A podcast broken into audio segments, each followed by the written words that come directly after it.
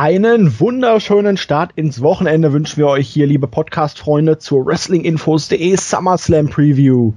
Der SummerSlam 2016 wieder mal aus Brooklyn, New York. Direkt im Anschluss jetzt praktisch schon an das NXT Takeover 2 Special, auf das ja sich doch einige Leute voll, äh, freuen und ja, WWE hat sich gedacht, ne, je mehr wir zur Party einladen, desto besser dieser Spruch kann anscheinend im Wrestling nicht einfach eins zu eins übernommen werden, denn wir haben eine SummerSlam Card von insgesamt elf Matches. Bisher zum Zeitpunkt der Aufnahme steht nicht fest, ob irgendetwas davon in der Pre-Show landet oder ob man für die zweistündige Pre-Show vielleicht noch irgendwelche Matches aus dem Ärmel zaubert. Aber sei es drum, wir sind wie immer hoch motiviert und neben mir ist das natürlich die ruhige Seele aus dem hohen Norden. Hallo Andi! Mahlzeit! Ja, auf geht's. Ich habe immer so ein schönes altes schlechtes Sprichwort gehört. Zu viele Köche verderben die Köchin. Hoffentlich sind die Matches jetzt nicht auch so viel, dass es den SummerSlam verdirbt. Ich habe eben gerade noch mal die Karten mir angeguckt, was da alles jetzt noch bestätigt wurde. Gute Güte, gute Güte. Ich fühle mich an alte WrestleMania-Zeiten aus den 80ern zurückerinnert. Möglichst viel Matches, gleich möglichst viel Klasse, so hieß es.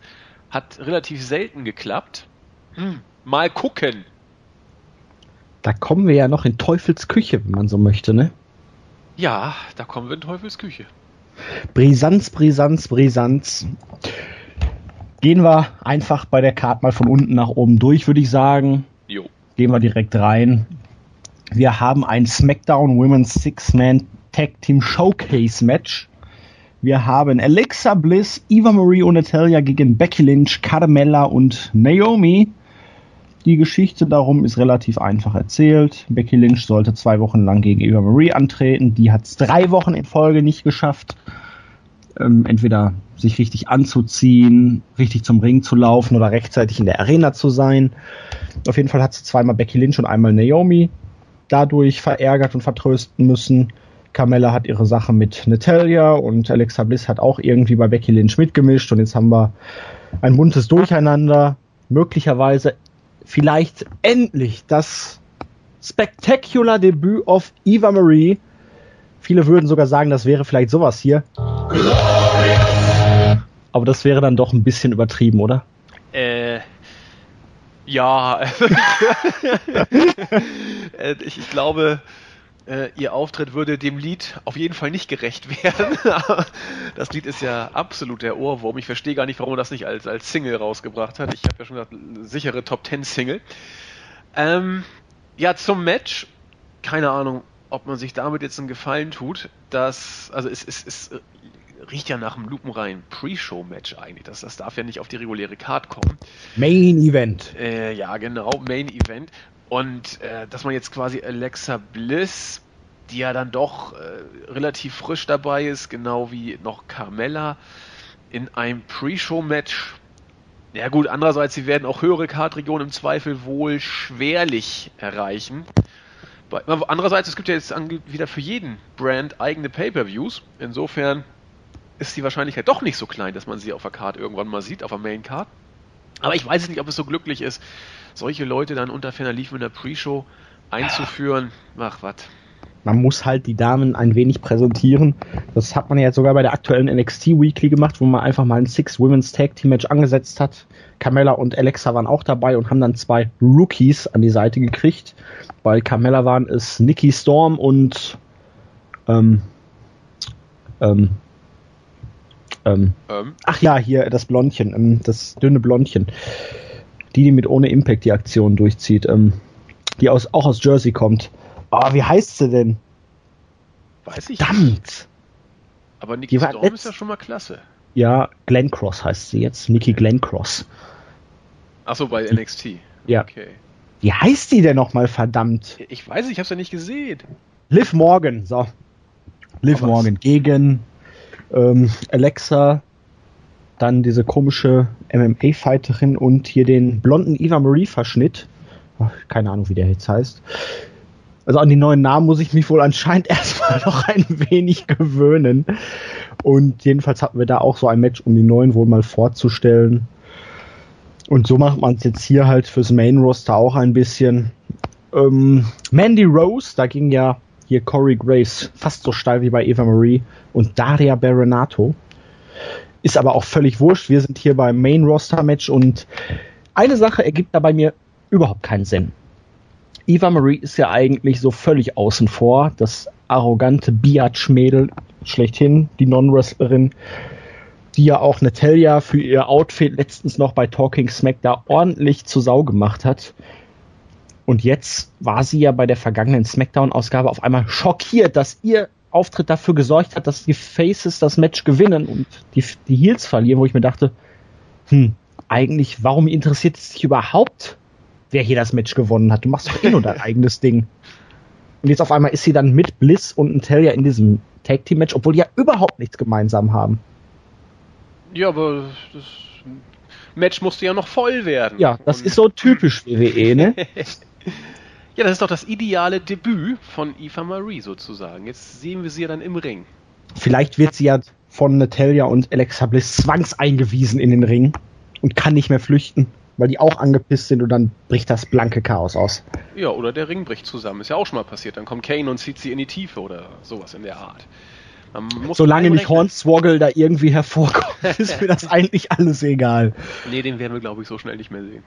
Aber Andi, jetzt habe ich die Frage aller Fragen für dich. Wer gewinnt in dieses Match? Ah, schwer. Hier musst du wirklich für und wieder immer wieder abwägen und kommst trotzdem nicht zu einer sicheren Prognose. Es ist Spannung pur. Ja, ja, hier kann alles passieren, wirklich, hier kann alles passieren. Und Everything can happen in the WWE es fällt mir schwer, hier einen Favoriten auszumachen, aber da Becky Lynch immer verliert, tippe ich auf Bliss, Marie und Natalia. Ja, das ist eine Expertise, mit der ich mich anfreunden kann. Zumindest gibt es einen Grund. ja, weil vor allen Dingen, wenn es wirklich zu diesem Match kommt und solange Eva Marie auf der Karte steht, ist das ja nicht so hundertprozentig gesichert, würde ich einfach mal meinen, wird man ihr Debüt wahrscheinlich so aufziehen, dass sie nicht verliert. Mm, ja, das spricht auch noch dafür. Notfalls kann Naomi ja auch den Pin fressen, die scheint ja im Moment auf LSD rumzulaufen. Ja, viel hat man von ihr aber auch nicht gesehen, ne, in den Weeklies davor. Naomi nee, jetzt nur in, nur in der einen. Genau. Und da hat sie so diesen LSD-Auftritt. Richtig, und sonst ist von ihr auch nichts da gewesen. Nö, viele bunte Farben. Ja, kommt auch für die Jungfrau zum Kinde hier auf die Karte. Naja, Mal gucken, wenn es in der Pre-Show ist, kann ich es ja elegant skippen. Ansonsten, ach nee, das, das gucke ich mir glaube ich sogar an. Das ist wichtig. Das sollte man gesehen haben. Genau. Alles ist wichtig. So ja, auch. Nicht? Ja, red mal über das nächste Match. Genau, so auch das erste Match der Best of Seven Schrägstrich Best of Nine Series zwischen so, Sheamus und Cesaro. So eine Verarsche. Ja, wir haben jetzt innerhalb der letzten drei Wochen zweimal das Match Seamus gegen Cesaro gesehen. Beide Male hat Cesaro gewonnen. Beide Male fand das Seamus nicht so toll. Und ja, weil die Matches so fantastisch waren und weil Mick Foley anscheinend einer der kreativsten General Manager of all time ist, hat er sich einfach mal dazu entschlossen, boah, hey, das hat mir so gut gefallen Ihr beide verdient einfach mehr On-Air-Time. Ihr seid so competitive. Tretet einfach mal noch mindestens weitere vier Male gegeneinander an, aber ich denke mal, jeder geht davon aus, dass es hier wirklich zu insgesamt sieben Matches kommen wird. Denn wir haben dem SummerSlam das erste Match dieser Best of Seven Series. Die beiden vorherigen Siege von Cesaro fließen nicht ein. Und sollte jetzt Seamus beispielsweise diese Best of Seven Series gewinnen, kann Cesaro ja immer noch sagen, insgesamt liege ich aber immer noch vorne. Wir brauchen ein Entscheidungsmatch. Das ist richtig. Das, Boah, ey, äh, da ist ja Dra Drama, Wendung und Wrestling, Wrestling, Wrestling. Wollen wir mehr? Ja, wollen wir. Zumindest was anderes. Ähm, ich habe es in den Raw-Reviews auch schon gesagt. Seamus und Cesaro haben für mich eine sehr, sehr gute Chemie im Ring. Die haben 2014 in den Pay-per-Views, äh, ich weiß nicht, wer der User war, der mir auch noch genau gesagt hat, wo es war. Da ging es auch schon um die US Championship, meine ich. Da war Sheamus noch der Titelträger. Haben sehr gute Matches abgeliefert, waren meines Erachtens damals beide äh, immer auch im Kandidat um Match of the Night mit dabei. Vielleicht waren sie es sogar, darüber kann man dann natürlich in den Details immer streiten. Sie haben ja auch bei diesen ähm, Raw-Matches, die wir jetzt gesehen hatten, beide gut gefallen. Die, die haben es einfach. Du hast mal so schön gesagt, äh, they got their numbers sozusagen. Aber äh, wir haben sie jetzt nun schon einige Male, wie gesagt, gesehen. Und ich, ich weiß nicht, wie man auf die Idee kommt, hier eine Best of Seven Serie anzusetzen. Also es wirkt fast so, als ob der Fluch des Roster-Splits äh, zwei Shows, die man jetzt versucht, möglichst selbstständig voneinander zu pushen, dass der Fluch jetzt die Leute schon nach zwei, drei, vier Wochen einholt weil du jetzt schon zu solchen Mitteln greifen musst, um irgendwie die äh, Shows voll zu kriegen und irgendwelche Fäden zu strecken, die ja gar keine richtig tollen Fäden irgendwie sind. Die beiden haben irgendwann äh, es miteinander zu tun bekommen und nun prügeln sie sich und äh, zwei Matches sind schon vorbei, wo jeder sagt, danke, reicht auch. Und jetzt ja, und vor allen Dingen, wie Banane ist das? Cesaro hat zweimal klar gewonnen. Ja, eben. Das, das Ding ist durch letzten Endes. Einmal war er besser, einmal war er cleverer. Zweimal! Ja, und um diesen Vorsprung jetzt auszugleichen, gibt es jetzt die Best of Seven Serie, um das irgendwie nochmal deutlich zu machen. Zwei Matches reichen nicht und äh, Cesaro führt auch nicht 2-0, es steht 0-0 gewissermaßen. Ich, ich weiß es nicht. Also wer, wer will das denn sehen? Das, da, da, da läuft es sich doch wirklich tot. Und auch wenn die beiden gute Matches zeigen, du willst auch die besten Matches nicht mehr sehen. Und was die Card-Region angeht, sind die beiden äh, Midcard. Ja, Midcard solide ist doch, ist doch okay, wenn man Midcard ist, aber, ja, aber ich denke mir, nein, das Match wird natürlich auch, es wird ordentlich werden, aber ich, wie drücke ich es am besten aus?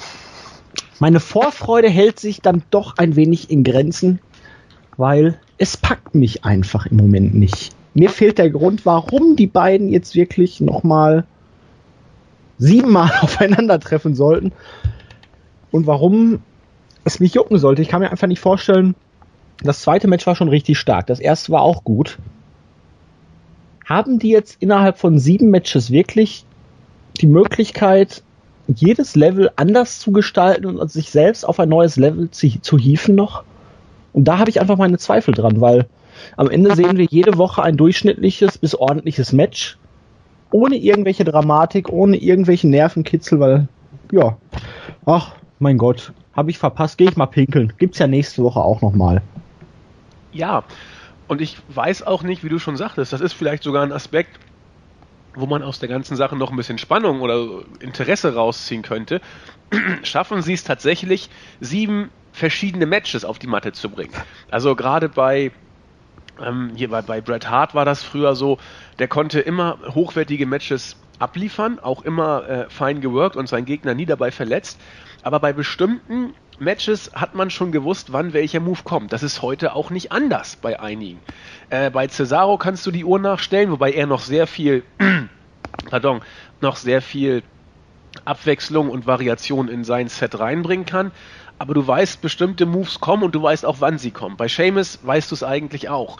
Und äh, deswegen bin ich auch skeptisch, ob sie siebenmal verschiedene Facetten dergestalt einstreuen können, dass wir sieben vollkommen unterschiedliche Matches sehen werden. Wenn ja, gerne. Dann gucke ich mir auch diese Best of Seven Series gerne an.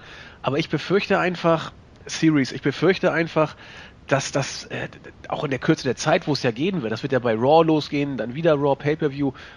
Äh, na gut. Main Event Superstars. Ja, wenn sie es da auch noch, äh, wenn sie da auch noch hin verbannt werden, sozusagen. Lassen wir uns überraschen, aber ich, ich glaube einfach nicht, dass dass das so überragend gut wird ähm, oder abwechslungsreich. Vom Niveau her wird es gut, ohne Zweifel, aber was die Abwechslung angeht, naja. Ja, und vor allen Dingen, Cesaro hat jetzt zweimal gewonnen, gewinnt Seamus die Series. Ja, haben sie beide irgendwas gewonnen und pff, keiner hat sich irgendwie dadurch nach oben katapultiert. Jo. Was glaubst du denn, wer dieses spektakuläre Eröffnungsmatch gewinnen wird? Ja, ich denke in der Tat, es wird auf die Card kommen. Da, also alles andere wäre wohl ein Witz. Hm, ja, Seamus muss eigentlich gewinnen. Wird mal Zeit, dass er mal was gewinnt. Oder Cesaro ja. gewinnt 2-0 in Führung. Ich glaube, Cesaro holt sich jetzt erstmal die Siege, weil Seamus ja doch so ein bisschen den verzweifelte Weg, bis bei ihm dann irgendwann der Breakthrough kommt und er dann ersten Sieg holt und dann eine klare Face-Storyline startet, wo er dann die Aufholjagd richtig in die Wege leitet. Das Möglich. macht auch gar keinen Sinn. Aber gut. Also ich sag einfach mal Cesaro. Gut, ich sag Seamus. Du wirst ja nicht immer gleich sein. Genau. Gut. Das nächste Match im Bunde ist ein Tag Team Match und dort haben wir zum einen Big Käse und Enzo Amore und auf der anderen Seite das kanadische Talking Smack Duo Kevin Owens und Chris Jericho. Ja, die beiden Trash Talker vom Dienst gegen die anderen beiden Trash Talker vom Dienst. Können die beiden jetzt hier nicht einfach eine Promo halten? nee, Match wird gut, wird nur ordentlich, ist so ordentlich aufgebaut worden. Das ist relativ offen, würde ich meinen.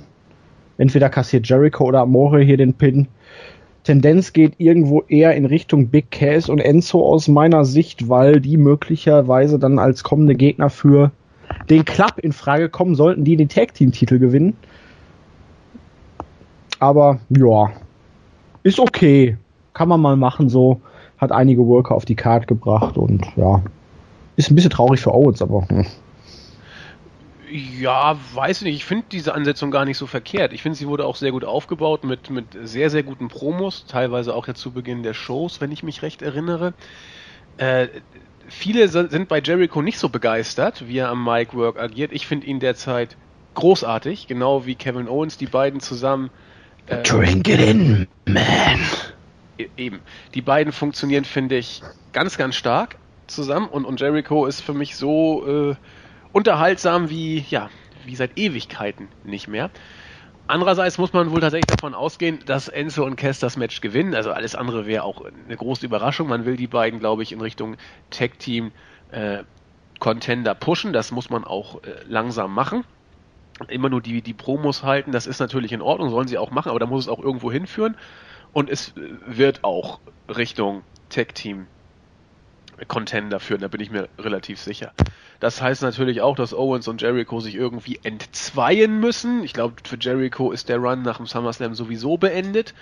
Wie auch immer das dann passiert, du kannst Owens äh, zum Face turn, was völlig absurd wäre zum jetzigen Zeitpunkt, oder du kannst Owens als Monster Heel präsentieren, der Jericho auch noch kurz abfrühstückt. Keine Ahnung, irgendwas wird da passieren, da bin ich mir relativ sicher.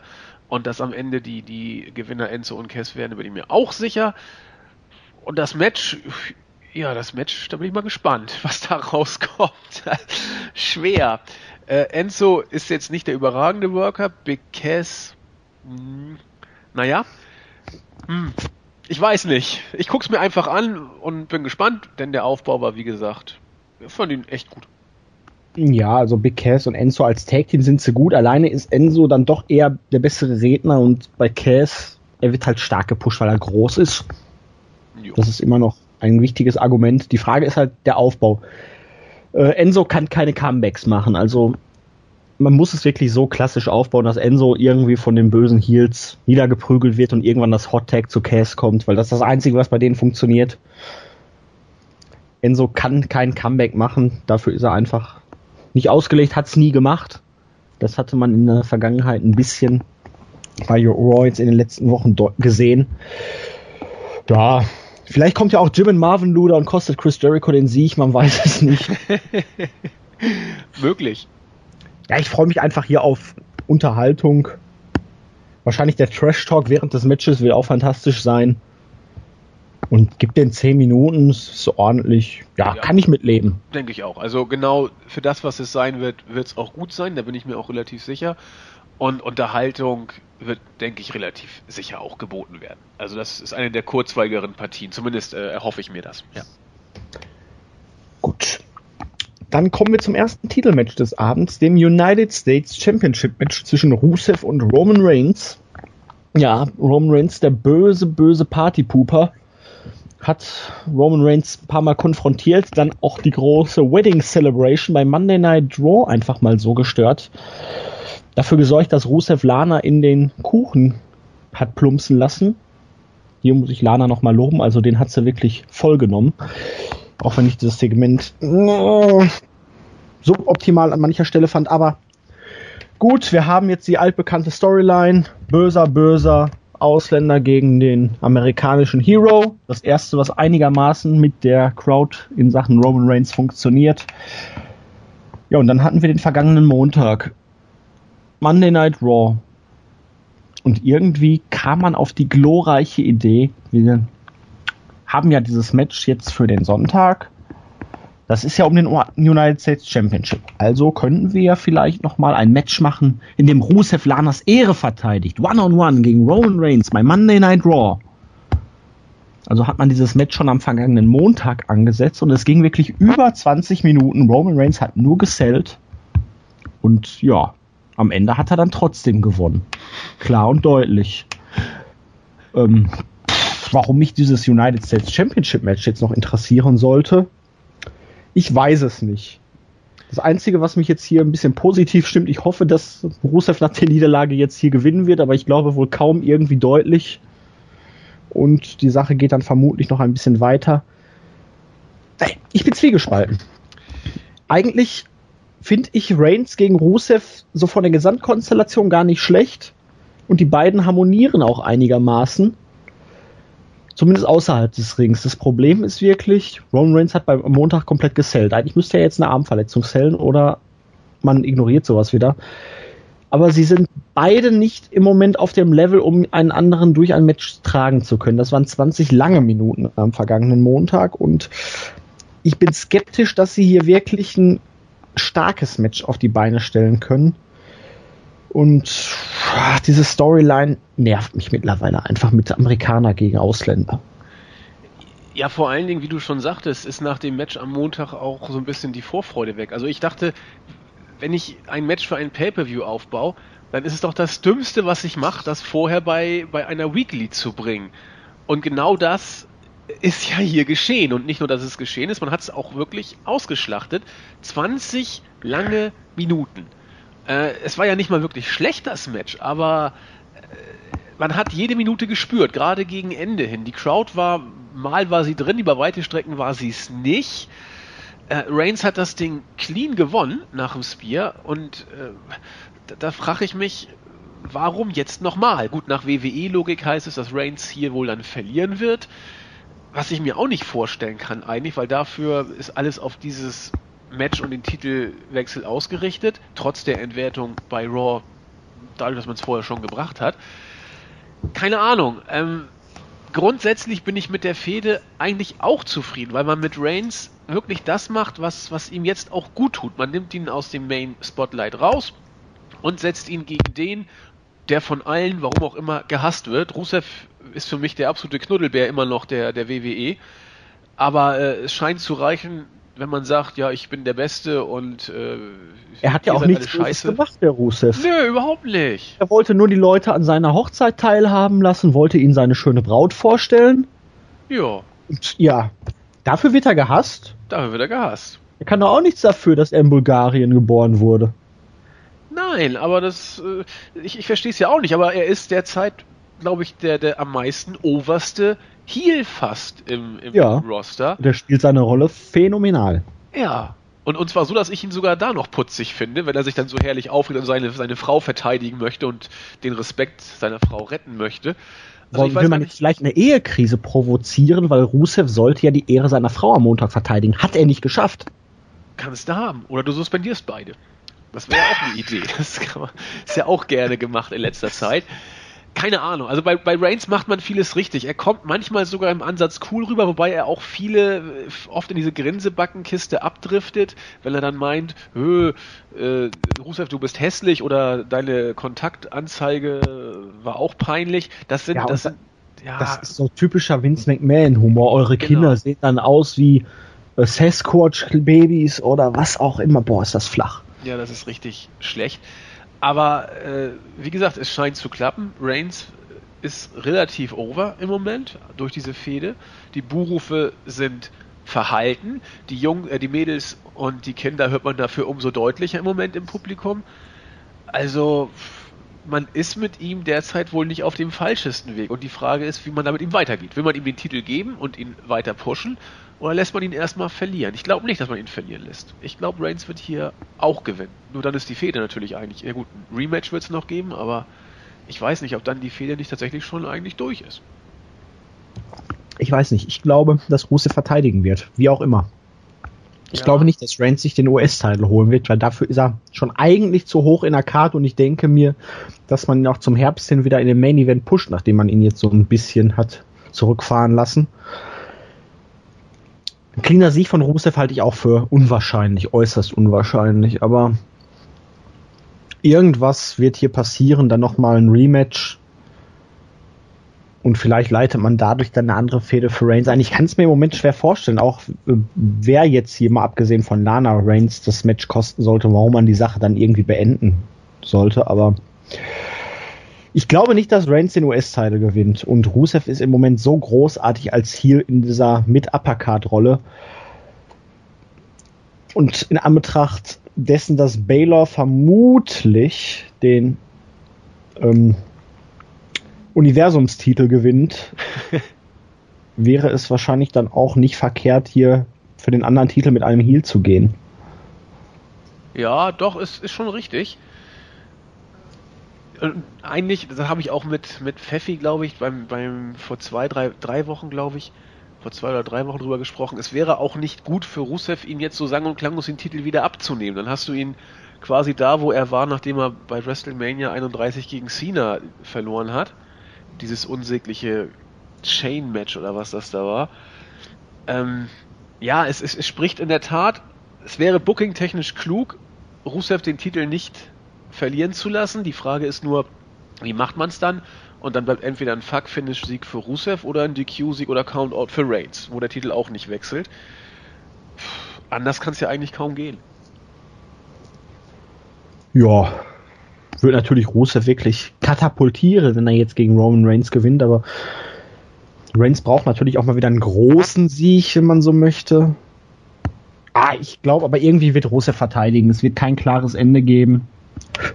Und am Ende flüchtet er mit seiner Holden dann von dem bösen Roman Reigns, der sich dann feiern lässt, weil er irgendwie trotzdem das böse Ausland geschlagen hat, auch wenn er den Titel nicht gewinnt. Wie war das noch beim SummerSlam 93? Genau so. Genau so, ja da war auch ein, ich weiß gar nicht, es war ein Countout-Sieg, genau, weil nach seinem Vorarm ist Joko aus dem Ring geplumpst und dann wurde ausgezählt. Alle haben sich gefreut, der Titel blieb in Japan, aber was soll der Geiz?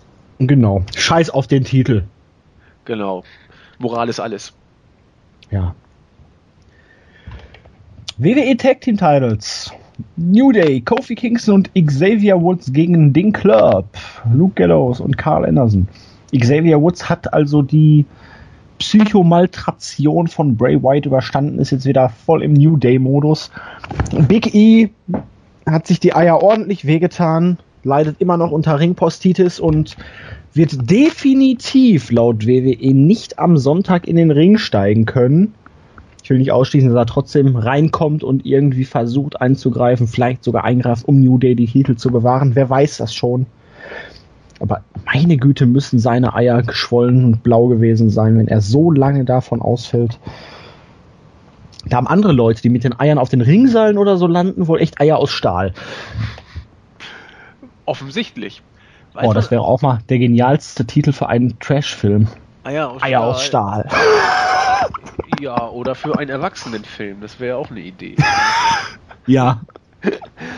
Aber weiß man denn, warum Big E jetzt wirklich ausfällt? Also hat er Meinst Bock, du etwa, er wurde für 30 Tage suspendiert? Wäre ja möglich. Also ich denke sein. mal einfach, man wollte ein bisschen Würze in die Fehde bringen und die zahlenmäßige Überlegenheit der Faces ausgleichen, um nicht hinterher von den Heels sich irgendwie anhören lassen zu müssen. Ihr seid ja nur am Gewinnen, weil ihr zahlenmäßig überlegen seid und bla bla blub. Jetzt sind es zwei gegen zwei. Und vielleicht gibt man den Heels so die Chance, dass sie die Titel gewinnen, weil 3 gegen 2 und dann die Titel verlieren. Also das wäre ja schon ziemlich komisch, aber ich weiß nicht. Anderson und Gallo sind für mich dermaßen kalt. Also diese ich spiele Doktorgeschichte. Also mit gewissen Doktorspielchen kann ich mich ja durchaus anfreunden. Das gehört jetzt nicht unbedingt dazu. Damit werde ich nicht so ganz warm und die Fehde. Pff, ich weiß nicht. Viele haben dieses Segment als Herr Doktor und Herr Doktor ja gefeiert. Ich fand es mal fast schon innovativ, aber doch ziemlich lächerlich. New Day ist auch lächerlich. Mich juckt das alles nicht. Ja, also dieses Segment mit äh, Dr. Gallows und Dr. Anderson fand ich in Ordnung. Leider waren es die falschen Darsteller. Also The Club hätten, wie gesagt, das Zeug gehabt, auch da was ihre Rolle in, in New Japan anging, hier wirklich mal ein bisschen gewissen Flair auch in die Tag-Team-Szene zu bringen. Das will man ganz offensichtlich nicht. Und nun kommen sie eben rüber wie zwei Durchschnittsdödel. Wenn man sich damit abfindet, dass das so ist, war das Segment, finde ich, gar nicht schlecht. Das, das, das fand ich sogar relativ putzig und äh, geht in Ordnung. Nur es ist eben nicht mehr das, was The Club noch bei New Japan ausgemacht hat. Das muss man dann eben einfach auch so sehen. Sie dann in diese Titelfehde gegen New Day zu stecken, ist dann interessant. Eigentlich dürften die Titel in dieser Konstellation, eigentlich müssten sie wechseln, aber sie dürften es eigentlich nicht, denn The Club als Titelträger wäre derzeit so, äh, weiß ich nicht, unpassend, und Big E auf diese Weise zurückzubringen, wie es ja nun angedeutet wurde. Also wenn jemand definitiv nicht teilnehmen kann, kann man zumindest davon ausgehen, dass er auftauchen wird. Dann spricht da viel dafür, dass Big E die Titel für New Day rettet. Also ich kann mir kein also Turn ist ja auch möglich, dass er gegen, gegen New Day turnt oder so ähnlich, wäre ja auch ein Ding. Und dann äh, zum, zum Club beitritt. Sehr gewagt, die Idee weil dafür New Day offensichtlich aus WWE Sicht immer noch zu gut zu funktionieren scheint, als dass man sie jetzt splitten möchte. Also kommt Big E, greift zugunsten von New Day ein und dann behalten sie die Titel, was ich gar nicht so schlimm fände, wenn danach eine Fehde gegen Enzo und sich anschließen würde, weil das wären ja auch dann vielleicht ganz putzige Promo-Duelle. Ja, aber Face gegen Face. Ja, nützt ja nichts. Glaube ich irgendwie nicht so ganz dran. Deswegen tendiere ich doch eher zu einem Sieg von The Club, auch um sie jetzt nicht endgültig lächerlich zu machen. Und der Run von New Day geht schon ziemlich lang jetzt, ne? Ja, über ein Jahr, glaube ich. Oder, oder was haben wir Ja, haben genau ein Jahr. Ja. ja. das ist richtig. Ähm, aber klar, ich sag ja, alles spricht dafür, dass der Club den Titel eigentlich kriegen muss, bis auf deren Darstellung. Die ist ja nur wirklich äh, sowas von, von Durchschnitt. Äh, äh, weiß ich nicht. Schauen wir mal. Ja, schauen wir mal. Dann tippe ah. ich auf New Day und du auf äh, den Club. The Club und wo du gerade von Durchschnitt sprichst, hast du auch die perfekte Überleitung für das kommende Match geschaffen. The Miz gegen Apollo Crews. Oha. The Miz als losender Champion bei SmackDown wurde ganz klar von Daniel Bryan als GM gesagt, wir wollten nicht dich, wir wollten nur den Titel bei SmackDown haben, du verlierst ja eh immer auch wenn du den Titel dadurch trotzdem irgendwie behältst. Und Apollo Crews hat sich den Sieg durch ein Number One Contenders Match gegen Baron Corbin und äh, nicht Sin äh, Kalisto gesichert. Mhm. Und seitdem ist es dann um eine direkte Konfrontation ruhig geworden. The Miz hat es in der Werbeunterbrechung der aktuellen SmackDown-Ausgabe dann mal für nötig gehalten, eine Botschaft an Apollo Crews zu senden. Der hatte via Twitter-Video eine Botschaft von seiner Mama vorgelesen, dass du es schaffen kann. Chaka, mein Junge, du packst das. Ich glaube, wenn ich jetzt mal ganz ehrlich bin, das ist das Match auf der Card, was mich am allerwenigsten juckt. Also, ich mag The Miss als Heel wirklich sehr, sehr gerne. Aber als ja, im Ring ist er halt wirklich jetzt nicht zu dem, im, na, er gehört nicht mehr zu den Besten, er gehörte nie zu den Besten, aber je stärker das Roster wird, desto mehr merkt man halt einfach, dass ihm in gewisser Weise dann doch die Defizite anlasten und Apollo Crews. Also UH Nation war ja vorher wirklich in der Independent-Szene dermaßen hot. Er kann auch viel im Ring, aber es war einfach zu früh, ihn hochzuziehen. Er hat noch nicht diese Aura, diese Präsenz. Ihm fehlt einfach das gewisse Etwas, um auch abseits des Ringes jetzt wirklich ja, den Unterschied zu machen. Er ist da, er grinst, er ist der nette Kerl von nebenan, jetzt liest er hier einen Brief von seiner Mama vor. Puh, das. Ja, ich weiß nicht, soll wahrscheinlich dann irgendwie mit den netten Menschen dieser Welt sympathisieren mir fehlt da so ein bisschen der große Ehrgeiz, so dieses Ah, Chaka in dieser Sicht jetzt. Ich werde ihm den Titel auf jeden Fall abnehmen. Mir fehlte hier in der Fehde wirklich überhaupt mal irgendwie ein bisschen direkte Konfrontation, direkter Aufbau. Charakterentwicklung bei Apollo Crews. Das ist alles irgendwie noch gar nicht vorhanden. Er ist da, er grinst und ja, das war's. Das war's. Ja, du hast es schön gesagt, gerade wo wir in Zeiten von Olympia sind, die Raw auch die Ratings ja gnadenlos äh, verhageln, die Olympischen Spiele. Wenn jemand in ein Finale kommt und Silber sicher hat und sozusagen jetzt um die Goldmedaille kämpft, dann ist man voll motiviert und fokussiert. Dann sagt man, ja, jetzt werde ich alles reinsetzen und es geht los und äh, Attacke, darauf habe ich hingearbeitet. Ja, und da liest Apollo Crews einen Brief von seiner Mutter vor und sagt, das könnte klappen. Ich weiß nicht, äh, du hast es schon so schön gesagt, das ist tatsächlich das Match, wo am wenigsten äh, Power und, und Freude rüberkommt, ob des Aufbaus. The Miz, finde ich, ist in seiner Rolle dann am stärksten, wenn er es mit äh, am besten mehreren richtig guten Workern zu tun hat. Dieses Four-Way-Match mit Cesaro, Sane und, wie war da noch drin? Keine Ahnung, was? Jericho? Weiß ich gar nicht. Äh, beim vorletzten oder vorvorletzten Pay-Per-View fand ich ja überragend, ich glaube es war Kevin Owens, fand ich ja überragend gut. Ähm, und da hat The Miz ja das Ding nachher gestohlen, hat er abgestaubt. Da äh, war The Miz insofern gut, weil er wenig gezeigt hat und mit seiner Heel-Rolle dann auch glänzen konnte und den, den Sieg nachher geholt hat. Feige und hinterhältig. Wenn er Singles-Matches bestreiten muss, so wie jetzt gegen Apollo Crews auch noch, wo der Aufbau und die Darstellung eher im Bereich des Dürftigen anzusiedeln sind, dann wird es schwer und ich weiß auch nicht, was ich hier toll finden sollte. Wenn Miss verteidigt, dann verteidigt er. Wenn Cruz gewinnt, dann hat er den IC-Gürtel und, und kein juckt. Ja, genau, genau. Und, äh, und dann, richtig. Das ist keine Ahnung. Aber dann, aber dann. genau. Nee. Ja, weiß ich nicht. Also. Ich denke mal nicht, dass man Cruz hier den Titel gibt. Ich denke, Miss wird nochmal irgendwie das Ganze abstauben. Wahrscheinlich durch einen Eingriff von Maurice und dann wird Daniel Bryan langsam angepisst sein, dass er doch bitte mal ein Match ähm, vernünftig gewinnen soll und irgendwas führt dann zu einer Storyline, wo er dann den Titel verlieren wird. Möglich. Das ja. klingt für mich am logischsten. Heißt ja. nicht, dass es so sein wird, aber ja, wäre konsequent auch auf das bezogen, was Brian ja vorher schon gesagt hat. Da kann man was draus bauen. Das ist richtig. Und dann machen wir irgendwie eine Stipulation oder sowas, keine Ahnung. Wie auch ähm, immer. Du verlierst den Titel bei DQ oder Countout. Ja, genau sowas, richtig. So, dass er, dass er nicht weglaufen kann oder solche Geschichten. Dann machen wir doch am besten ein Steel Cage Match. Da kann ja gar nichts passieren, genau. da greift keiner ein und man kann auch nicht weglaufen. Ich denke aber, wir sind uns einig, dass hier eine Titelverteidigung mit irgendwelchen Mitteln geben wird. Ja, das denke ich. Oder glaubst du an einen Titelwechsel? Nein, das Weil Mama das so gesagt hat. Ich, also Mama ich, Apollo. Ich, Mama meine, Crews. Dafür ist Crews einfach nicht, weiß ich nicht, zu, over zu farblos für. Das, das ist einfach. ja, ist ja gut. Da ist er einfach noch nicht over genug für, sagen wir es mal so, ja. Gut. Okay. AJ Styles gegen John Cena. The match we are all been waiting for. So hatte man es vor einem halben Jahr irgendwie noch geschrieben.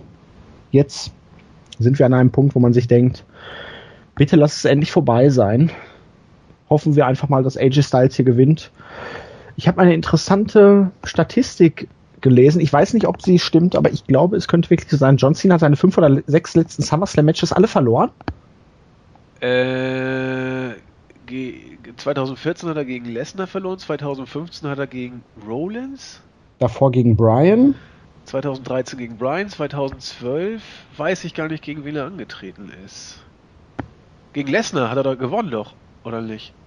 2012 SummerSlam gegen Lesnar, ich guck mal kurz nach. Das Auf jeden Fall hat er sehr viel in letzter Zeit beim SummerSlam verloren. Und Dementsprechend würde er eine Streak fortführen. Nein, da hat äh, John Cena gegen CM Punk und Big Show verloren. 2000. Oh Gott, was waren das denn für Zeiten, ey? Nee, Lesnar hat gegen, gegen Hunter gewonnen. Du hast recht, hm. du hast recht. Also John Cena hat eine Streak zu bewahren. Gleichzeitig hat er AJ Styles ja im ersten Singles-Match nicht schlagen können. Da hatte Styles ja noch ein bisschen Hilfe von Anderson und Gallows. Dafür bekam Cena dann den entscheidenden Pin gegen Styles beim Battleground Pay-Per-View in diesem Six-Man Tag Team Match unter Involvierung vom Club und von Enzo und Cass. Und beim, bei SmackDown am Dienstag war es so, dass Styles zunächst die Oberhand hatte bei einem bei einer Attacke, aber Cena dann wie von der Tarantel gestochen aufsprang und AJ Styles einen AA verpasste und mit einem feiernden Cena ging das Ganze dann zu Ende. So dass es nach WWE-Logik ja eigentlich bedeutet, AJ Styles holt sich hier den Sieg. Gleichzeitig geistert ja dann auch irgendwann noch herum, dass John Cena für die zweite Staffel von Grid wieder eine Auszeit nehmen muss. Vermutlich aber erst im Rahmen der Survivor Series, kurz danach. Ja, aber die Luft da ist raus. Styles kommt mir wirklich im Moment nur noch vor wie die kleine weinerliche Pussy. Selbst wenn er jetzt alleine gegen Cena mal das Match gewinnt, also promotechnisch, er war nie ein Gott, aber das, was er im Moment da abliefert, auch inhaltlich, was ihm dann ja so geschrieben wird, boah, das ist schon echt mies und ja, Cena macht halt sein Ding. Cena being Cena. Ich weiß nicht, da ist für, für mich ist da die Luft raus. Ja, ich muss es nicht sehen. Vor, ich überlege mir auch gerade, wie ist denn diese so viele Matches hatten die doch gar nicht. Sie hatten das eine Match, wo Styles durch Fuck-Finish und Eingreifen von The Club gewonnen hat. Dann, ja, wo er einen Vertrag unterschrieben hat, dass The Club nicht auftaucht. Genau. Dann hatten sie ein Match, äh, wo Styles den Pin gefressen hat gegen Cena. Das war beim Pay-Per-View da drauf, glaube ich. Aber Cena hat, glaube ich, noch kein vielleicht liege ich falsch, ich bitte um Korrektur, noch kein Singles-Match gegen Nein. Styles clean gewonnen. Nein, hat er nicht. Was hieße, wenn Styles jetzt hier auch noch clean gewinnt, dann hat John Cena zwei Singles-Matches gegen Styles verloren, eins fuckig und eins normal. Dann muss Cena ja eigentlich dann direkt beim, am Dienstag bei SmackDown sagen, ja, ich habe verloren, scheißegal. Ja, so wird es eigentlich auch kommen. Entweder Cena gewinnt hier beim SummerSlam oder er gewinnt relativ entspannt das Rematch, wenn das hier wieder verliert. Wobei schon wieder ein Rematch, ich weiß nicht, inwiefern das not tut, aber so könnte es ja sein. Nein, selbst wenn er hier verliert, die Fehde ist beendet, er sagt, scheißegal, ich widme mich jetzt neuen Dingen, ich bin John Cena. Ja, das, er will ja auch raus wieder in diese komische. Weil das ist halt, das, das wird das Finale der Fehde sein, da kommt kein Rematch mehr. Bist du dir sicher? Denn eigentlich. Ja, ich bin mir sicher. ja, ich bin mir sicher. Denn eigentlich dürfen wir nicht gering schätzen, dass es noch ein bisschen Zeit ist, bis Cena wohl nach der Survivor Series äh, uns wieder verlässt. Da muss man noch ein bisschen, bisschen was leisten und bieten. Neue Fehde? Äh, ja, gut, du hast noch ein paar Monate Zeit. Das stimmt. Die Survivor Series ist Thanksgiving. Ja, da ist noch ein Bündel hin. Gut, mal gucken. Also ich habe gehört, man will das mit Cena und Styles noch ein bisschen strecken. Das ist aber auch schon ein paar Tage her, als ich es gehört habe. Vielleicht ist es dann bis dahin ausgestreckt. Ich weiß nicht. Also das Match wird, wird gut. Das, da bin ich mir sicher. Ob es sehr gut wird, weiß ich nicht. Ich fand die anderen Matches nämlich auch nicht sehr gut zwischen Cena und Styles, sondern nur wirklich gut die, der Hype und die Vorfreude ist überschaubar, weil dafür Styles und Cena eher unter Ferner liefen und treten bei Raw nur in Dark Matches auf. also ich glaube schon, dass das hier als Big Time Match über die Bühne gehen wird. Es wird auch hochklassig werden, da bin ich ziemlich überzeugt, aber ähm, ja, es ist halt, ne, irgendwie ich komme mit der Darstellung von AJ Styles einfach nicht klar. Da hat man so viel vergeicht und ach, ich freue mich auf das Match irgendwie schon. Hoffe, dass Styles gewinnt, aber da bei mir innerlich, da ist so diese gewisse Frustration einfach da. Ja, kann ich verstehen. Vielleicht wird es ja deswegen gut, weil ich zwar nicht frustriert, aber eher so desinteressiert an diese Paarung rangehe vielleicht wird sie deswegen ja gerade richtig gut, weil ich nichts davon erwarte. Oder vielleicht geht es auch anderen auch so, die nicht so viel mehr davon erwarten. Meistens schafft es die WWE dann richtig mal einen rauszuhauen. Vielleicht ist das auch die Einstellung, mit der man an dieses Match rangehen sollte. Dann wird man nicht enttäuscht und vielleicht nur positiv überrascht. Man weiß es nicht genau. Dann sag doch mal, wer aus deiner Sicht jetzt das Ding gewinnen wird. Ich sag, Cena gewinnt. Habe ich schon vorher gesagt. Ich sage, AJ Styles gewinnt. Mann, sind wir heute unterschiedlicher Meinung. Äh, nein, nur du. Top. Ach ja. Okidoki. Women's Championship. Sasha Banks gegen Charlotte. Dana Brooke von Ringside verbannt. Ja, wir hatten bei Raw nach Battleground den Titelwechsel, als Sasha Banks dann Charlotte unter großem Jubel der Fans das Ding abgenommen hat. Hier das Rematch. Charlotte ist auf sich alleine gestellt. Dana Brooke ist grundsätzlich an allem schuld. Und ja, viel mehr gibt es da eigentlich nicht zu, zu sagen. Lange Vergangenheit und ich hoffe, dass sie das Match von Raw nochmal toppen können. Ändert aber nichts daran, dass wir in der Women's Division sowohl bei Raw als auch bei SmackDown irgendwie wieder mehr in Richtung Divas Revolution gehen in Hinsicht darauf, wir gehen zurück zum Divas Gezicke. Ja, Back to the Diva Roots so ungefähr. Aber auch generell finde ich, äh, nähert man sich, was die Shows angeht, zumindest bei Raw, wieder dem Niveau an oder dem Konzept an, das man vor dem Roster-Split hatte. Warum sollte mich dann, sollte man sich dann auch nicht den Mädels wieder so anwenden, annähern, wie man es vor der sogenannten Revolution hatte? Macht ja auch aber Sinn. Man sie ja jetzt richtig präsentieren könnte. Man hat ja jetzt genug Zeit das ist richtig, aber äh, das scheint ja bei WWE alles back to the roots zu gehen. Und dann werden die Mädels da wohl auch mitmachen müssen. Ja, Charlottes Entwicklung finde ich nach wie vor klasse als Heel. Dass sie wirkt, finde ich, fast von, von Show zu Show souveräner in der Art und Weise, wie sie es äh, präsentiert und rüberbringt. Sascha Banks, ja, ja, hat sie, hat sie Tick vom Coolness-Faktor verloren. Ich weiß es noch nicht so genau. Äh, kann ich noch nicht so richtig sagen. Sie, sie wirkt in den, in den Promos und in den Weeklies immer sehr präsent, aber das man, letzte bisschen. Man tut ihr keinen Gefallen damit, sie in lange Promos zu stecken. Kurze, knackige Ansagen mit ein bisschen leichten, leichter, healiger Arroganz. Kommt gut bei ihr aber jetzt diese lange Promo da mit Charlotte das eine Mal mit Jericho und Enzo und das war mir alles ein bisschen zu viel und jetzt kurze knackige Sachen erstmal. Sie muss sich halt auch noch ein bisschen akklimatisieren jetzt im Scheinwerferlicht. Aber ich bin da eigentlich zuversichtlich. Also den Coolness-Faktor würde ich nicht sagen, hat sie verloren. Nur die Frage ist, wie geht's jetzt nach Charlotte weiter? weil Page suspendiert, bringt man dann sofort Nia Jax, geht die Sache mit Charlotte noch weiter, weil sonst sieht das Women's Roster ja schon ziemlich dürftig bei Raw wieder aus. Ja, ja. Oder ja. bringt man dann vielleicht sogar doch Bailey hoch, um direkt mit Sasha Banks zu fäden? Das wäre ja auch pure Verschwendung. Absolut. Ähm, aber daran siehst du eben auch, wenn, wenn Sascha Banks gegen Charlotte die Fehde jetzt gewinnt, und das, davon musst du eigentlich ausgehen, dann stellt sich schon die Frage, und jetzt? Also, dann wird es ja schon wirklich kritisch, was, was, was Top-Mädels angeht, die du dann Richtung Main-Event pushen kannst und die auch noch ein bisschen heelig drauf sind.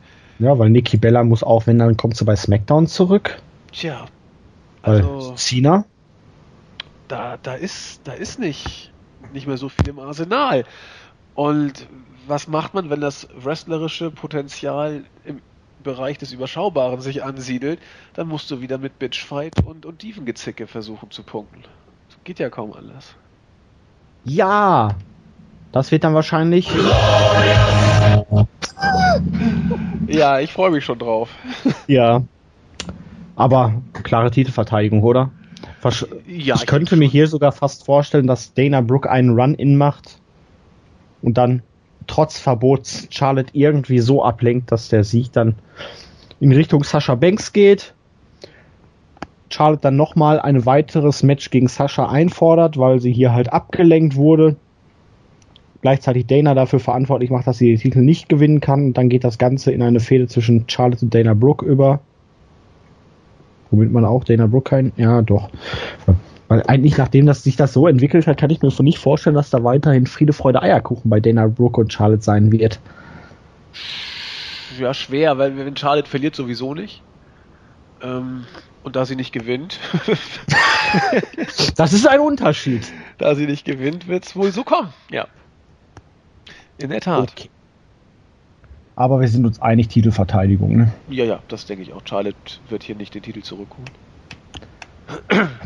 Schauen wir mal. Ich denke mal, beide sind hoch motiviert, auch weil Bailey gegen Asuka am Vortag wahrscheinlich wieder ein ordentliches Feuerwerk abfackeln und natürlich Sascha Banks letztes Jahr Brooklyn gegen ähm, Bailey im Main Event war es, glaube ich, sogar. Das war ja wirklich ein phänomenales Match und da sieht sie sich wahrscheinlich auch selber in der Bringschuld, so dass ich hier zumindest mal glaube, dass sie was auspacken werden, was sie sonst nicht so üblich oder oft zeigen. Ganz sicher. Das glaube ich auch. Also die werden ordentlich äh, einen rausholen. Suplex City gegen Viperville. Brock Lesnar gegen Randy Orton. Ich sag mal so, das Match ist für den SummerSlam eigentlich von den Namen her wirklich eine gute Paarung. Star Power. Man hat es im Rahmen der Möglichkeiten, weil zwei Leute aus zwei verschiedenen Rostern für, meine Verhält äh, für mein Gefühl sehr gut aufgebaut. Hat davor natürlich profitiert, dass Heath Slater im Moment so dermaßen rockt und diese Feder auf ein neues Level gebracht hat, also dass man da gar nicht von träumen konnte.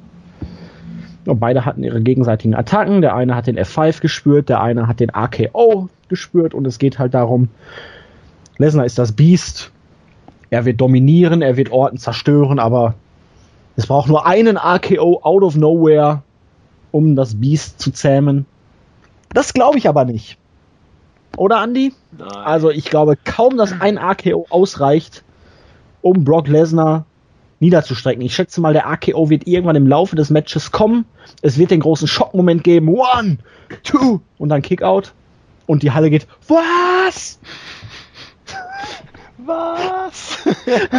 Als hätte es keiner erwartet, dass Brock Lesnar aus dem AKO rauskommt, aber ich weiß nicht aus wie vielen AAs und Tombstones und was auch immer er schon ausgekriegt ist im Laufe seiner Karriere.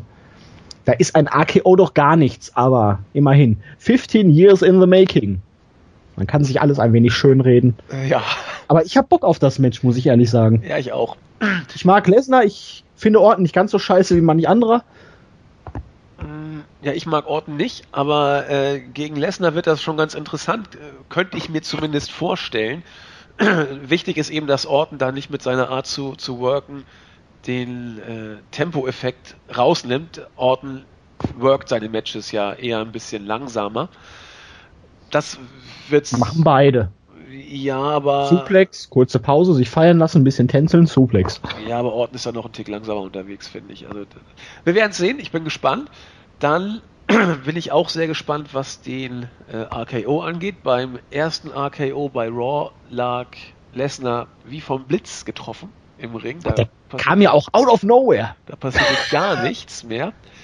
Ähm, klar, es, es, kommt auch darauf an, was hast du vor. Willst du Orton Laserzeit pushen? Aber ich kann mir nicht vorstellen, dass man Orton ähm, Lesnar besiegen lässt. Das, das würde mich ähm, sehr, sehr wundern, so wie du ihn aufgebaut und stark gemacht hast, nicht für jemanden wie Orton. Das glaube ich einfach nicht. Glaube ich auch nicht, zumal man ja mit Lesnar in Richtung WrestleMania wieder was Großes vorhat. Ja, und auch, auch Royal Rumble. Rumble. Ja. Und da muss er halt hier gewinnen und Orton macht diese Niederlage ja auch überhaupt nichts. Mein Gott, dann hat er halt gegen Lesnar verloren. Dann kann Foley und Stephanie tanzen. Sieg für Raw, Sieg für Raw. Da, da, da, Aber ja, ja, eben. Und wenn, wenn sich die Gerüchte bewahrheiten, dass man äh, Lesnar schon zum Rumble groß wieder auf den Weg schicken will Richtung Mania, dann muss er hier gewinnen, denn er wird ganz sicher nach dem SummerSlam erstmal wieder sich zurückziehen, so wie was ganz genau. Lesnar gewohnt ist. Und wenn er geht, dann geht er mit einem Sieg. Andererseits ist Randy Orton mir sehr sympathisch geworden, nachdem er ja praktisch dafür eingetreten ist, hieß Slater einen Job zu verschaffen, weil er hat ihm das Match gegeben. Er hat sich absichtlich disqualifizieren lassen, nur damit Slater dieses Match gewinnt. Hat da noch natürlich eine Message geschickt. Aber hey, was für Ärsche sind eigentlich Daniel Bryan und äh, Shane McMahon, wenn man das mal jetzt so ein bisschen Revue passieren lässt, Andy? Sie haben Slater versprochen, er bekommt einen Vertrag, wenn er gegen Randy Orton gewinnt. Er ja. hat gegen Randy Orton gewonnen und nur weil er ein bisschen desillusioniert war und die beiden jetzt mit Stephanie und Mick Foley verwechselt hat, haben sie das Ganze wieder gestrichen? Ja, das ist ja reine Willkür. Das ja, ja also sie haben das Wort laut im Fernsehen haben sie hier gesagt, wenn du gegen Randy Orton gewinnst. Also da können sie doch nicht einfach sagen, nee, nur weil du gesagt hast, hier, ich sehe hübsch aus als Frau. Ähm, nee, also das geht mal gar nicht. Klarer Heel-Move. Äh, absolut. Ja, ich bin auch sprachlos.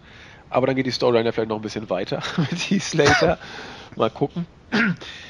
Ja. Aber er war immerhin der Einzige in letzter Zeit, der wirklich mal die Eier hatte, sich Brock Lesnar entgegenzustellen. Randy Orton konnte nur aus dem Nichts zuschlagen. Slater, der taucht einfach auf und sagt, hier, ich muss meine 7000 Kinder ernähren. Ich möchte jetzt ein Match gegen Brock Lesnar haben. Das stimmt. Ich stehe dazu, mich verprügeln zu lassen. Ich bin mir dessen vollkommen bewusst und ich mache es trotzdem. Ja, aber er hat auch äh, sich ja schon weggedreht und dann wieder umgedreht. Also er hat ja auch einen Überraschungsmoment ausnutzen wollen. Ja, mein Gott, er muss 7000 Kinder ernähren.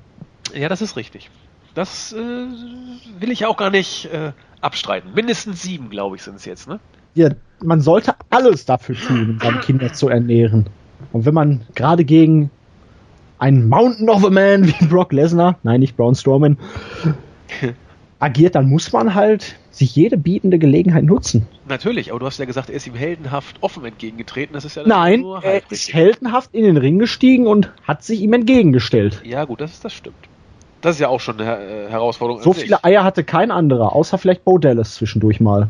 Ja, er hat es aber dann Wo ist Bo Dallas? Der ist bei Raw, soll er zumindest sein. Meinst du, der wurde auch suspendiert? Nee, ich glaube, der ist einfach nur zu, zu Superstars suspendiert. Oder? Selbst da ist er ja im Moment nicht gewesen, oder? Ja, dann äh, weiß ich auch nicht. Ich habe Superstars nicht gesehen, aber ich weiß ja auch die Vielleicht nimmt er ja am Sonntag Rache an Brock Lesnar. Ganz sicher nicht.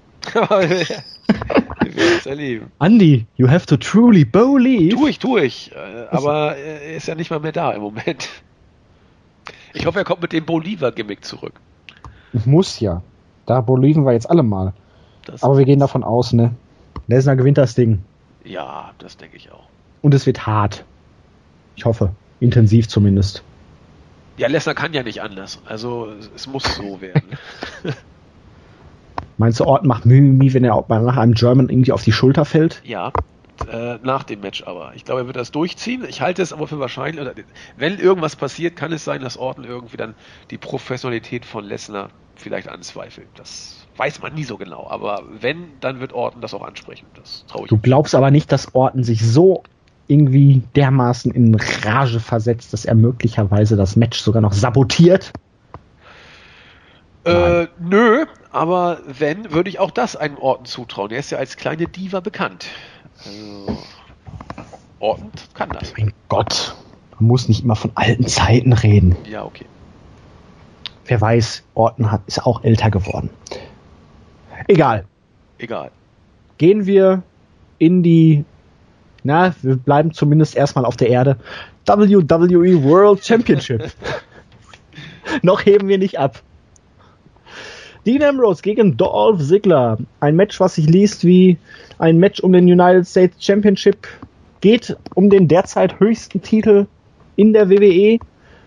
Ambrose hat sich in den letzten Wochen als Champion wirklich entwickelt wie Mauro Ronaldo es so schön sagt, er hat sich zum Kingpin von SmackDown gemausert, ist der klare Top-Draw, hat gezeigt, dass er wirklich der Champion ist und dass man durch ihn durch muss, um irgendwie in die Main Card, in die Main Region von SmackDown zu stoßen. Und Dolph Ziggler, ja, der langjährige Versager, der hier vielleicht seine letzte Chance auf das große Gold nochmal bekommt. Es ging ja darum, dass Dolph Ziggler immer nur die Show stehlen möchte, dass er hier ja, mehr daran interessiert ist, was die Leute von ihm denken, ob seine Haare richtig sitzen und ob der Move perfekt aussieht, als dass er sich darum kümmert, seine Matches zu gewinnen. Dean Ambrose hat ja auch den Finger richtig schön in die Wunde gelegt, rumgedreht und gepoolt, zu sagen hier, ja, ich glaube einfach, du hast nicht das, was es oder du hast nicht das nötige Zeug, um Champion zu werden, um hier ganz oben zu stehen. Weil selbst wenn du das Match am Sonntag gewinnst, denkst du, damit hört der Druck auf. Gerade wenn du den Titel hast, dann wird es erstmal alles noch viel anstrengender. Du musst den Titel verteidigen. Du musst immer hier Parade stehen und zeigen, dass du es wirklich verdient hast, dass du es drauf hast. Und Dolph Ziggler kam für meine Verhältnisse so gut rüber in den letzten Wochen wie seit Jahren nicht mehr.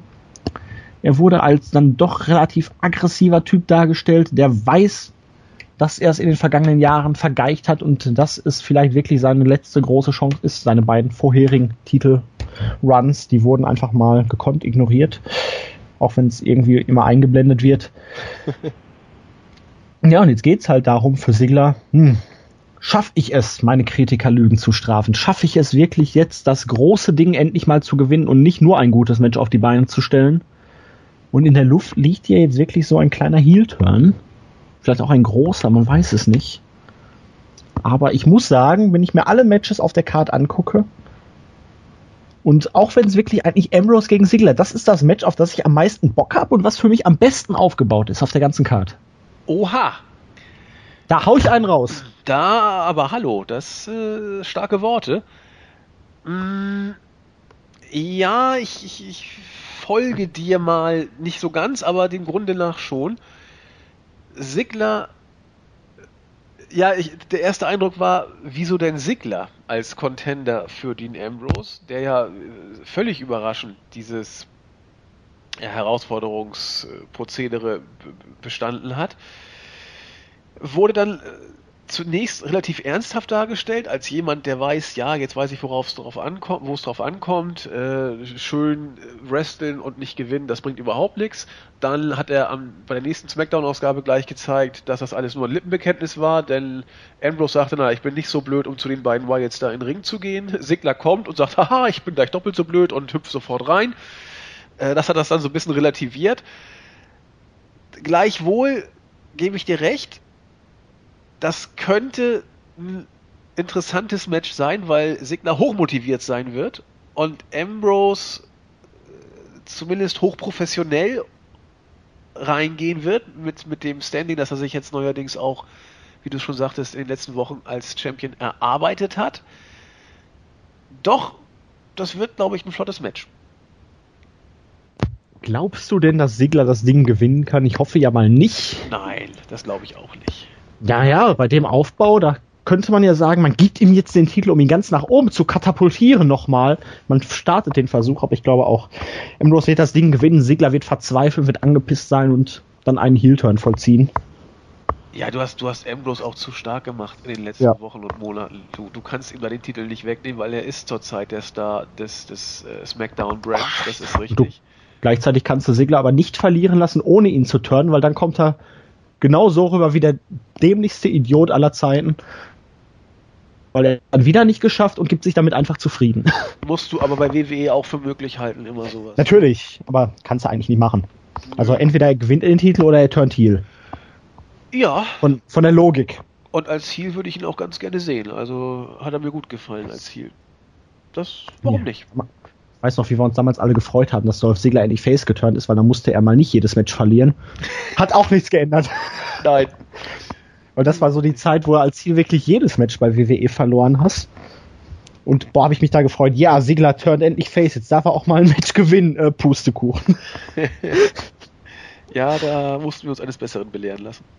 Ja bleibt manchmal einfach nicht aus.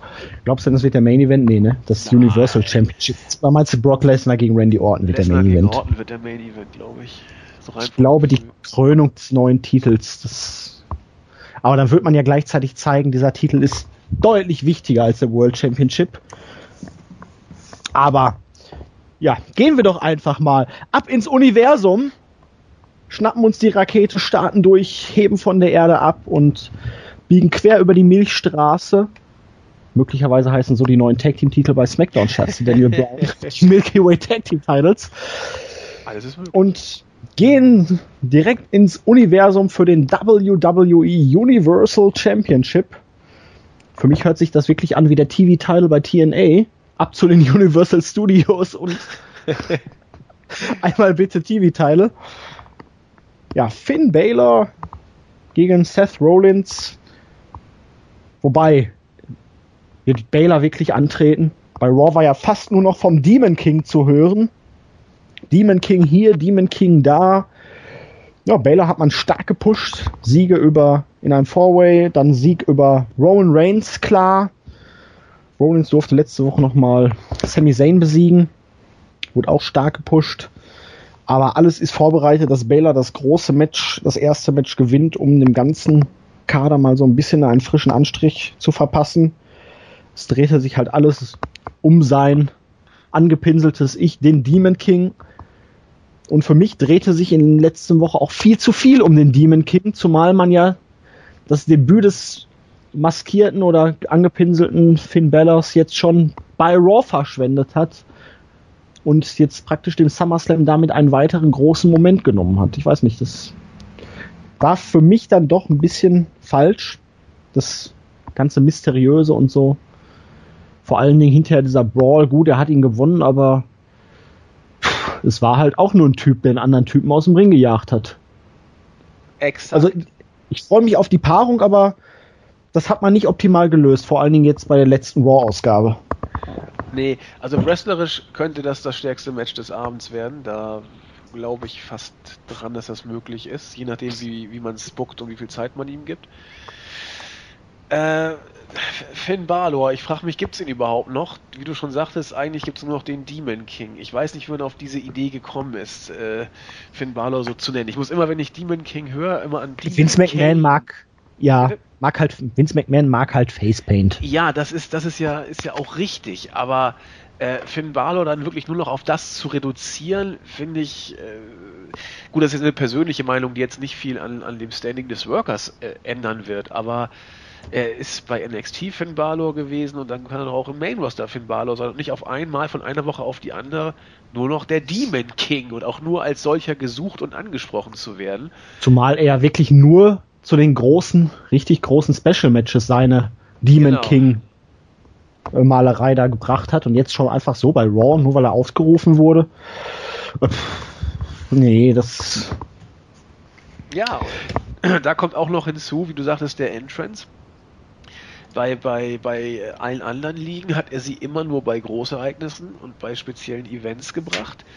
Vince liebt Facepaint und deswegen hat Vince gesagt, so, jetzt machen wir den ganzen Entrance mit allem, was dazugehört, auch schon mal bei Raw. Und das hat heute, ich weiß nicht, war es, war es Dave Meltzer oder war es Brian Alvarez, keine Ahnung, haben es in der Raw Review auch so schön gesagt. Äh, Rollins stand im Ring und sagte, hey, Demon King, komm doch raus. Äh, dann kam der ganze Entrance mit allem drum und dran und dann guckte Rollins ihn an und dachte, ja, war nicht schlecht. Also so von wegen dieser ganze Eindruck, der damit ja auch gehascht oder erhascht werden soll, da war dann ja auch nicht mehr so viel äh, von übrig. Also man hat da vieles im Vorfeld verpuffen lassen oder zumindest äh, einiges verschenkt. Rollins hätte nicht. zumindest irgendwie schockiert sein müssen. Ja. Oder wegrennen. Ja, irgend sowas, richtig. Aber so ist davon einiges, wie gesagt, äh, hängen geblieben. Und ja, hat man einiges verschenkt, wie gesagt. Ansonsten, wie gesagt, das Match wird richtig, richtig gut. Und wenn man den Gerüchten glauben darf, wird tatsächlich der Demon King wohl auch gewinnen. Ja, ich denke mal, Rollins ist in der Rolle als Jäger im Moment ganz gut weil er ist ja als Champion lange genug gewesen letztes Jahr. Und jetzt muss er sich dann halt irgendwie seinen Platz immer so ein bisschen neu erkaufen oder erarbeiten. Gerade mit Stephanie McMahon dann noch als Commissioner. Wenn er jetzt den Titel nicht gewinnt, dann kann er auch vielleicht nicht mehr unbedingt so auf ihre Unterstützung bauen. Foley ist ja sowieso da nicht ganz so in Richtung Rollins gepolt. Und wenn er die Sache mit Reigns vielleicht bald wieder aufnimmt, dann kann man das auch erstmal abseits des Geschehens machen und ja, da kann er sich halt hinterher irgendwann nochmal in Richtung Royal Rumble, WrestleMania oder so wieder Richtung World Title ähm, orientieren. Er ist jetzt mittlerweile als Main Eventer etabliert und da ist es einfach wichtiger, mit Baylor jetzt einem richtig stark da rein zu pushen, dass du wirklich ordentlichen weiteren Contender für so einen Titel hast oder halt als Champion, einen glaubhaften Main Eventer. Ja. Und ihn jetzt direkt im ersten Match als Demon King verlieren zu lassen, dann wäre vollkommen wieder die Luft raus. Ja, das wird auch nicht passieren. Dafür haben sie ihn schon zum Mond gepusht. Das ist, äh, glaube ich einfach nicht. Rollins ich habe nicht. Ich habe eine ganz, ganz wichtige Frage an dich. Na? Was glaubst du denn wird auf dem Titel drauf sein? Das Universum? Die Sterne? Das ist ja nun wirklich eine extrem wichtige Frage. Ja, wie wird er aussehen? Das ist das Wichtigste an dem ganzen Pay-Per-View, Andy. Keine Ahnung. Äh, wie wird er aussehen? Wie wird er aussehen? Glaub, Sieht man vielleicht Buzz Lightyear? Ja, bestimmt. Nee, ich weiß nicht. Vielleicht. Weiß ich nicht. Also Sonne und Sterne werden wir da bestimmt nicht sehen. Oh, das wäre doch geil. Ein Titel in Form eines Sterns. Das, das wäre sehr gewagt. Divas ja. Tiles coming back. Genau, in rosa. Das, das. Nee, ich lasse mich überraschen. Ich habe da jetzt auch gar keine Gedanken gemacht, wie der aussehen könnte, aber ich denke, wir werden da wohl nichts mit Weltraum und Universum, wobei ich will auch das bei WWE nicht ausschließen. Alles ist möglich. Ja, vielleicht eine Kugel, so eine Erdkugel oder Planet, auf dem dann nochmal in der Mitte eine Rakete emporsteigt. Ja, das wäre schon sehr uncool. ich habe gerade so gar keine Ahnung, wie man sich so einen Titel irgendwie grafisch erarbeiten lassen könnte. Ich denke, man wird auf dieses Universal nicht bildlich eingehen. Das wäre schon. Ein Ebenbild der Universal Studios, um TNA zu zeigen. Ne, ne, ne, ne, ne. Ja, wäre auch starker Tobak.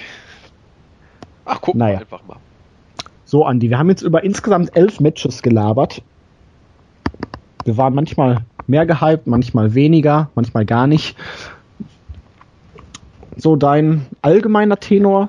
Ich nehme mal einfach an, wir kriegen neun bis zehn Matches auf der Maincard, ein bisschen was wir in die Pre-Show rutschen. Ja, zwei vier, vier bis viereinhalb Stunden. Ja, zwei Stunden Pre-Show, da müssen mindestens zwei Matches rein eigentlich.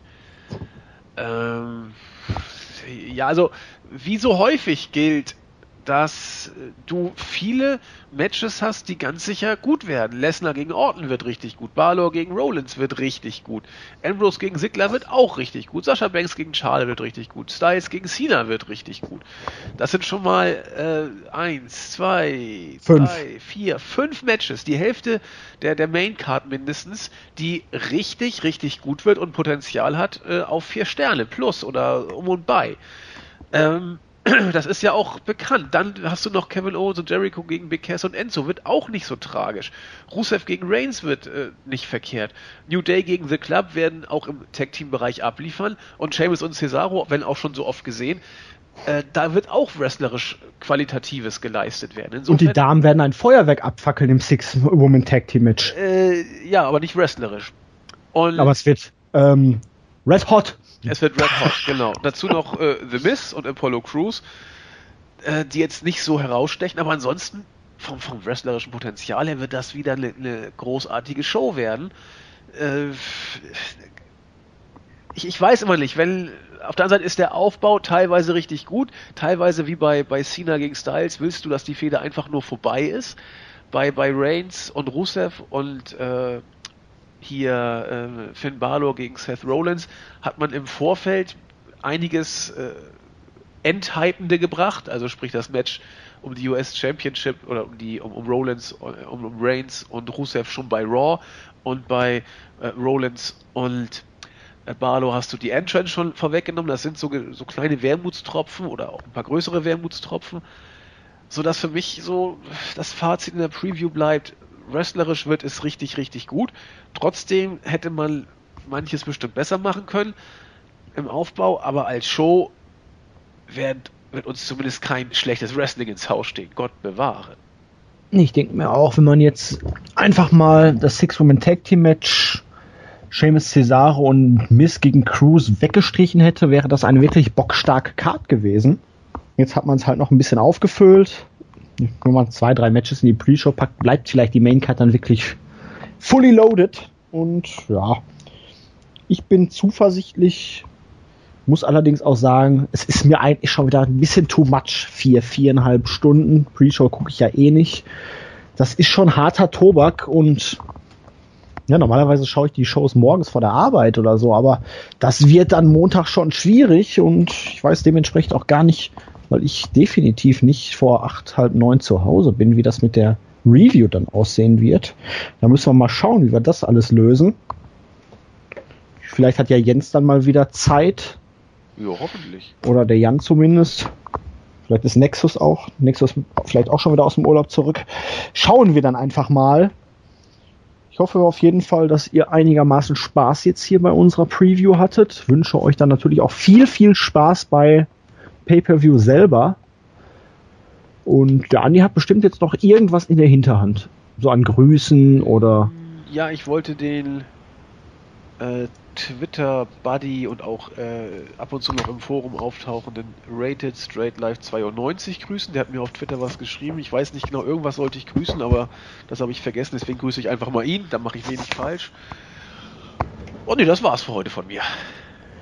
Okay, dann grüße ich einmal den Nexus, weil der weilt gerade in Amsterdam und genießt die Vorzüge des niederländischen Lebens. Und ich grüße einfach mal Paige, weil sie mir gerade hier auffällt und sie nicht diejenige ist, die gerade für 30 Tage suspendiert wurde. Und dann grüße ich noch